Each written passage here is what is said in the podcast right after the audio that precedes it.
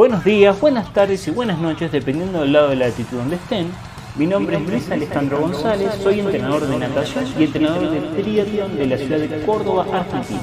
Sean todos bienvenidos a mi proyecto personal, AG Entrenamiento, en donde intentamos crear un espacio de intercambio de ideas, debates, entrevistas a otros profesionales sobre diferentes temáticas, expresar ideas y tratar de compartir la experiencia que uno va aprendiendo en el campo con la intención de abrir nuevos caminos para los demás.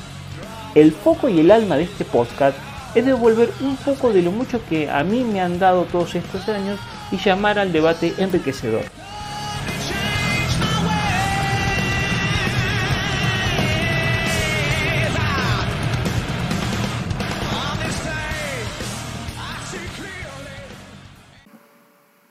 Muy bien, buenos días, buenas tardes, buenas noches a todos, dependiendo de la actitud donde estén. El día de hoy voy a dedicarle un capítulo especial a una temática que a mí realmente me gusta mucho y realmente es muy importante a la hora de diseñar sistemas de entrenamiento, tanto para los deportistas de bajo, mediano o de alto nivel, si existe algo así dependiendo de las condiciones y el contexto donde esto se dé, ¿no? Es una especie de regalo de la casa por las festividades de Navidad y de Año Nuevo y em, ante todo, un tema muy importante para mí, que es el desarrollo de los hábitos y su, relación directa con el deporte. ¿Y por qué es tan importante esto? Porque todo éxito deportivo, independientemente del nivel del deportista, eh, depende mucho de las formas de hacer, de sus creencias, de sus valores, de su forma de ver el mundo, de su percepción, etcétera, etcétera, etcétera, etcétera. Entonces, hoy me tomé el atrevimiento de hacer un pequeño resumen y más que respuesta, tratar de plantear algunas dudas para que quede trabajando en, la mente de todos nosotros y podamos em, comenzar este, este nuevo ciclo o este nuevo año de alguna forma tratando de mejorar nuestro propio sistema, que nos permita poder alcanzar las mejores performances y no solamente me refiero al deporte, sino en nuestra vida diaria. Así que sin más, vamos a comenzar. Y la temática de hoy la, llamé de una forma extremadamente simple, los hábitos y el deporte. Vamos a empezar definiendo qué es un hábito. Hay un dicho de un escritor que se llama Osmandino que realmente para mí eh, define todo el accionar y toda la esencia de lo que debe ser un hábito. Este dicho dice, todos somos esclavos de los hábitos, pero es preferible ser esclavo de los buenos hábitos que de los malos. ¿Qué quiere decir eso? Todos estamos atravesados por los hábitos. La pregunta es, dependiendo del objetivo y los resultados que queremos tener en nuestra vida diaria, si vamos a seguir buenos hábitos o vamos a seguir a los malos hábitos. Algún hábito vamos a seguir indefectiblemente y eso es inevitable. Entonces, ¿qué es un hábito? Empecemos a pensar en forma muy sencilla. Es una práctica habitual, es algo que hacemos todos los días, es algo que habitualmente frecuentamos, una acción, una forma de pensar, una forma de relacionarse con el mundo, etcétera, etcétera, etcétera. Es una conducta que se repite constantemente, por eso es un hábito. ¿Sí? Hubo en algún momento un aprendizaje consciente o no de esta conducta y es la forma en que reaccionamos ante el mundo. Imaginemos, si tenemos que aplicar esto al deporte, una conducta repetida puede ser un domingo, levantarme temprano, salir a entrenar y tratar de volver antes de las 10 y media, 11 de la mañana para poder hacer las compras con la familia, poder almorzar con la familia y tener un domingo equilibrado, tanto de deporte como de vida familiar, como de vida de amigos y de relación. Ese puede ser un, un hábito muy común de observar, sobre todo en las personas adultas. Es una rutina, es decir, que constantemente lo hacemos, se hace rutinario y de tan rutinario que ella es inconsciente. En esta pregunta de qué es un hábito, nosotros podemos decir que somos una secuencia de hábitos, somos una secuencia de conducta, de formas de hacer, de formas de sentir, de formas de reaccionar, de formas de pensar y de formas de relacionarnos con el mundo. Entonces, si somos una secuencia de hábitos, volvemos al punto anterior. ¿De qué tipo de hábitos queremos ser esclavos? ¿De los buenos o de los malos? Muchos son útiles en algún momento de nuestras vidas, pero ya no. ¿Qué quiere decir? Que en algún momento nos sirvieron, por ejemplo, para estudiar. Teníamos que estudiar, entonces nos levantábamos temprano, aprovechábamos desde las 5 hasta las 7 de la mañana, después íbamos a cursar a la facultad, volvíamos, descansábamos, comíamos y nos poníamos de nuevo a estudiar y a la noche hacíamos alguna actividad física. Ese fue un hábito que nos sirvió en un momento de nuestras vidas, pero si ahora tenemos una vida familiar y necesitamos repartir nuestra energía no solamente en el deporte, sino entre nuestros hijos, nuestra pareja, eh, nuestros padres, nuestros amigos, etcétera, etcétera, etcétera, ese hábito de tener, de restar horas de sueño como es normal en los estudiantes, no lo estaríamos viendo como algo muy útil porque la energía es una sola y tenemos que aprender a administrarla.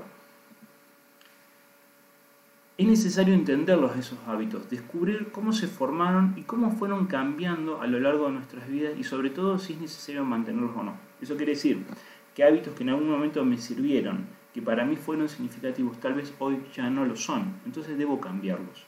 Debo aprender a cambiarlos, debo aprender a identificarlos, debo aprender la razón por la cual los desarrollé y debo tener argumentos de por cuál o qué debo seguir sosteniéndolos o no. Eso es muy individual de cada uno de ustedes. Porque en definitiva son una herramienta. El hábito no solamente es una forma de hacer. Yo tengo el hábito de hacer esto, yo tengo el hábito de hacer lo otro. Yo tengo mi hábito de la mañana levantarme temprano, prender la radio, escuchar el noticiero mientras preparo mi café y desayuno y salir al trabajo. O yo tengo el hábito de levantarme a correr temprano para ganarle horas al día, para después llegar, bañarme, cambiarme e ir a trabajar. Por ejemplo, son una herramienta. O sea, si son una herramienta, son manipulables. Y si son manipulables, por medio de una u otra técnica, nos tienen que ayudar. Nunca podemos tener una herramienta que nos perjudique, sino a todo lo contrario, una herramienta debe potenciarnos. ¿De qué nos sirven los hábitos? Primero ahorro de tiempo. Eso es fundamental. Cuando yo tengo actitudes que son constantemente automatizadas, llega un momento que gasto menos energía en poder realizar esas acciones o esas formas de pensar o ciertos tipos de análisis se convierten en rutinas que nos permiten ordenarnos y llevar cierto estilo de vida. Si no cumpliéramos con ciertas acciones, no podríamos cumplir con todo el resto de nuestra vida, sobre todo con los adultos. En el deporte de alto rendimiento es, digamos, como descontado, el deportista va a tratar de descansar, va a tratar de alimentarse bien, va a tratar de ir al masajista, va a, va a ordenarse para ir al gimnasio, va a tener ciertas charlas con el entrenador en la semana, va a tener cierta relación con sus compañeros, va a cuidarse de no perder horas de descanso para poder rendir, etcétera, etcétera, etcétera. Pero en el adulto es exactamente lo mismo. Estamos ante una era en que hoy día, gracias a la tecnología y a las concepciones de la inteligencia artificial, podemos medir el estilo de vida de nuestros deportistas amateur y comenzar a ordenar el entrenamiento en función a qué es lo que está pasando por fuera del entrenamiento. Es decir, cuál es la vida de relación con el mundo que tienen nuestros deportistas y cómo eso influye a la hora del rendimiento cuando proponemos series de entrenamiento, para lo que sea. Entonces, si tenemos hábitos bien consolidados y sanos, nos permiten ordenarnos y tener cierto estilo de vida en forma más relajada. Es decir, como el hábito nos ayuda a ahorrar tiempo y nos ayuda a organizar nuestra energía, podemos sostener cierto estilo de vida deportiva lo que volvíamos diciendo, ahorra un esfuerzo y, nos permite generar mayores tareas en el mismo tiempo, porque hábito o forma de hacer o de pensar que ya está automatizado no nos roba tanta energía, entonces podemos dedicar ese tiempo a hacer otras cosas. Son automatismos que marcan el ritmo de las cosas, o sea que el mundo no es que nos falte tiempo, sino que si aprendemos a organizar el tiempo, si aprendemos a administrar el tiempo, si tenemos herramientas para administrar ese tiempo, podemos hacer que cada cosa se mueva a su ritmo y al ritmo que a nosotros nos convenga. Y por último, hay hábitos que son de comportamiento, de cómo yo actúo en el mundo, y hay hábitos que son actitudinales, de cómo yo reacciono ante el mundo. La teoría de la programación neurolingüística y las neurociencias dice que todo esto es entrenable El cómo, de qué forma, bueno, es muy profundo y a medida que pase el año que viene, mi intención es comenzar a meterme un poquito más en estos temas y darles a ustedes herramientas para que puedan ir trabajándolo. Hoy vamos a tratar más o menos de desmenuzar cómo trabajar los hábitos. ¿Cómo elegir hábitos positivos? Hay cuatro preguntas que son claves que nos tenemos que hacer. Claves y sencillas. Primero, ¿qué estoy haciendo bien y qué tengo que seguir haciendo? O sea, hay algo que estoy haciendo bien, por ejemplo, consumir alimentos bajos en grasas o eh, tratar de no consumir alimentos altamente procesados o eh, tener la rutina de dormir una siesta al mediodía si tengo la posibilidad, aunque sea 20 minutos, y acostarme temprano a la noche, etcétera, etcétera, etcétera. Y así podemos nombrar muchos hábitos que influyen positivamente luego en el rendimiento deportivo. ¿Qué cosas estoy haciendo bien y aún tengo que seguir mejorando? Muchos hábitos están, vamos a usar un término no correcto, pero para que se interprete, están, son insuficientes, están inacabados o son imperfectos. Notamos que nos hacen bien, notamos que nos sirven, pero le podemos dar una vuelta de tuerca más y lo podemos ir mejorando.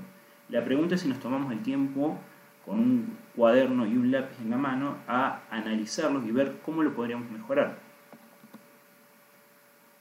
¿Qué, tengo, ¿Qué cosas tengo que dejar así inmediatamente? Porque así como hay hábitos positivos que nos potencian o hábitos que nos tienen en la mitad de la línea, en el borde, hay hábitos que nos perjudican.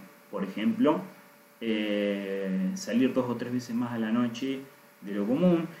Puede ocurrir en estas épocas festivas que nos empezamos a juntar con los amigos porque después no vamos a tener tiempo, pero eso no es algo habitual.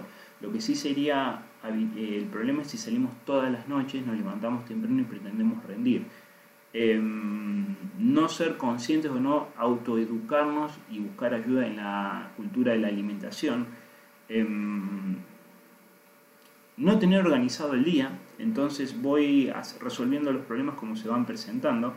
Eh, en los países latinos como el mío eso es muy común por una cuestión de que el contexto también nos influye. ¿sí? Nuestro contexto, por ejemplo en mi país, es bastante eh, cambiante constantemente, entonces no podemos tener un plan fijo, tenemos que ser más flexibles, pero sin no perder los objetivos del día.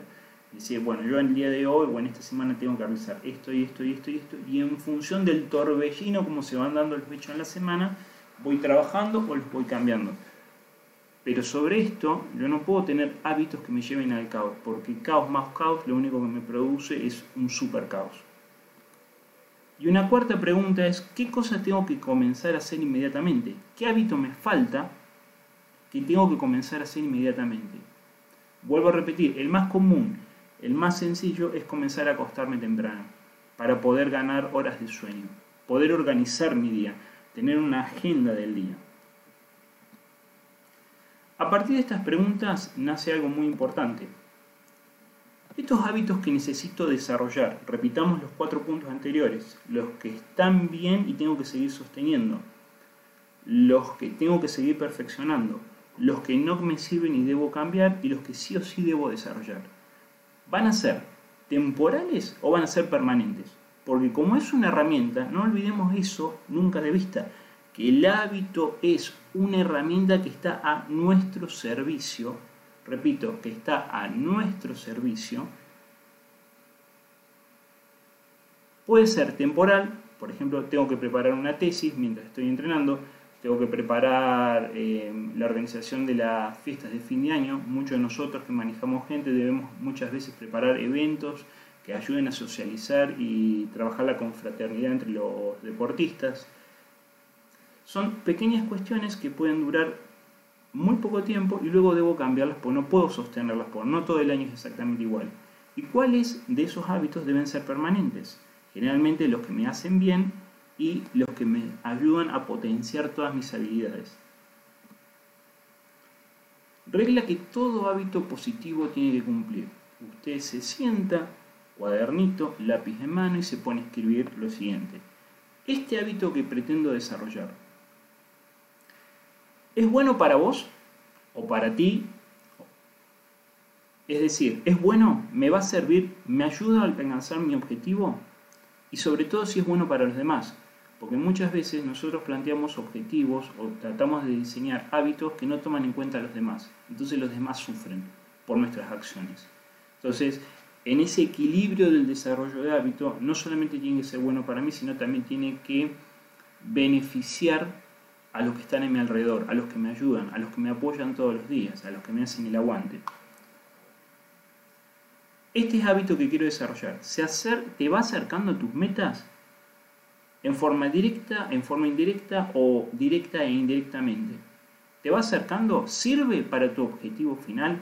¿Para esa hoja de ruta que trazaste? ¿Para ese viaje en el tiempo a largo plazo? Recuerden que los hábitos no nos ayudan a desarrollar cosas a corto plazo. Siempre deben ser trabajados a largo plazo. Por más que yo haya dicho anteriormente que hay hábitos que duran un momento. Bueno, el hábito puede ser aprender a desarrollar hábitos que duran solamente un momento y que luego debo cambiarlos. Aumentan tu bienestar, tanto físico como emocional, como mental, como espiritual. ¿Lo hace? ¿Realmente lo hace?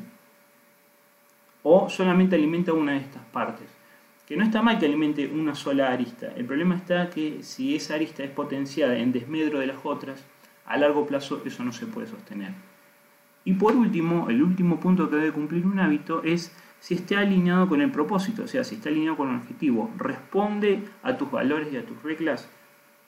Porque muchas veces, y esto es muy común en los deportistas adultos, sobre todo los deportistas que se separan en el tiempo de sus parejas, tendemos a tener acciones que muchas veces van en contra de nuestros valores y de nuestras reglas en función de ser aceptados.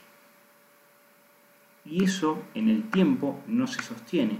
Y si vamos al primer punto, me beneficia a mí, pero no termina beneficiando a los demás. Entonces, esto es muy importante.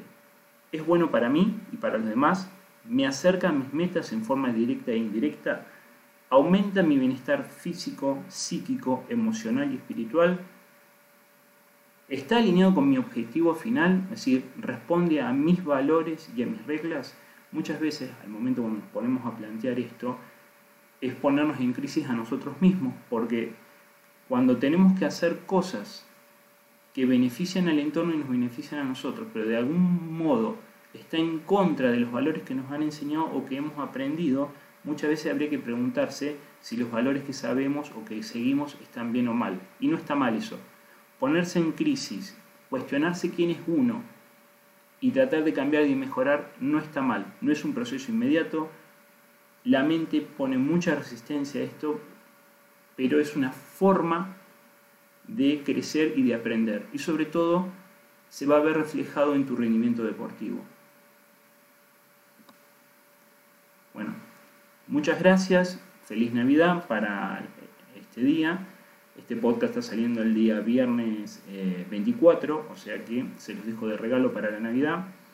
Y recuerden que la idea de esta sencilla presentación para ustedes es que puedan hacer una autorrevisión, una autocrítica, ver qué cosas les están potenciando, qué cosas no están haciendo nada y qué cosas los están dañando y puedan en ese análisis, en esa búsqueda interna, ponerse en crisis, como nos ha pasado a todos nosotros, y poder en algún momento, luego de que pase la tormenta, encontrar un horizonte hacia adelante que nos permita ir cambiando y mejorando, no solamente para nosotros, sino también para los demás. Les deseo a todos muchas felices navidades, cuídense, estamos en momentos críticos de la pandemia y creo que eh, es un buen momento para seguir aprendiendo y mejorando. Hasta la próxima.